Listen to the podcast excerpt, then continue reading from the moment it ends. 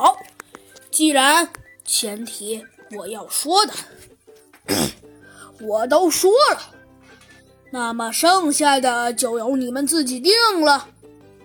好，好，老师，好，好，好！同学们啊，都异口同声的答应道：“既然我跟你们要说的，呃，都说了，那你们也就好自为之，开开始吧。”只见他，同学们现在都准备就绪了。兔子警长左看看右看看，他说：“真的，他还真没有。”他还真没有特别讨厌的那种死敌呀！唉，兔子警长实在不知道该怎么办了。他一边挠头发一边说：“嗨，哎呀，我我那我跟谁搏斗啊？”突然，他发现了白虎大帝。只见白虎大帝那强壮的身躯也正在瞄人呢。兔子警长心中想到：“哎，对呀，白虎大帝。”他他是个不错的人选。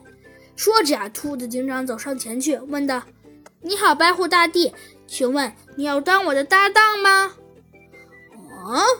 哎，怎么是你，兔兔子警长？呃呃呃呃，兔子警长，你你有这儿有事儿吗？”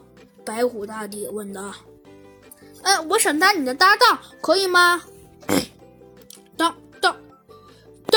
当我的搭搭搭搭搭搭档，白虎大帝一惊。可可，你为什么要当要当我的搭档啊？因为呃，嘿嘿，对不起啊，白虎大帝，我我没有，我没有，我没有，我没有别的搭档了。那那，呃，那好吧。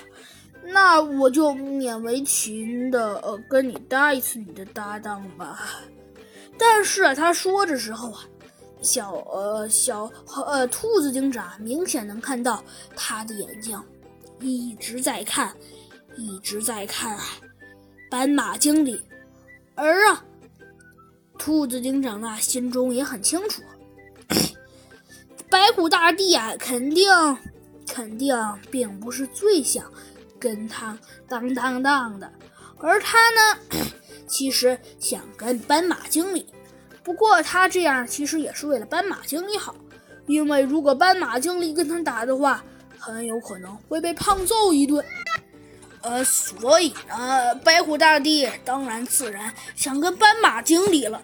可是，在兔子警长面前，他看这个小动物长得还挺漂亮，也不好拒绝了。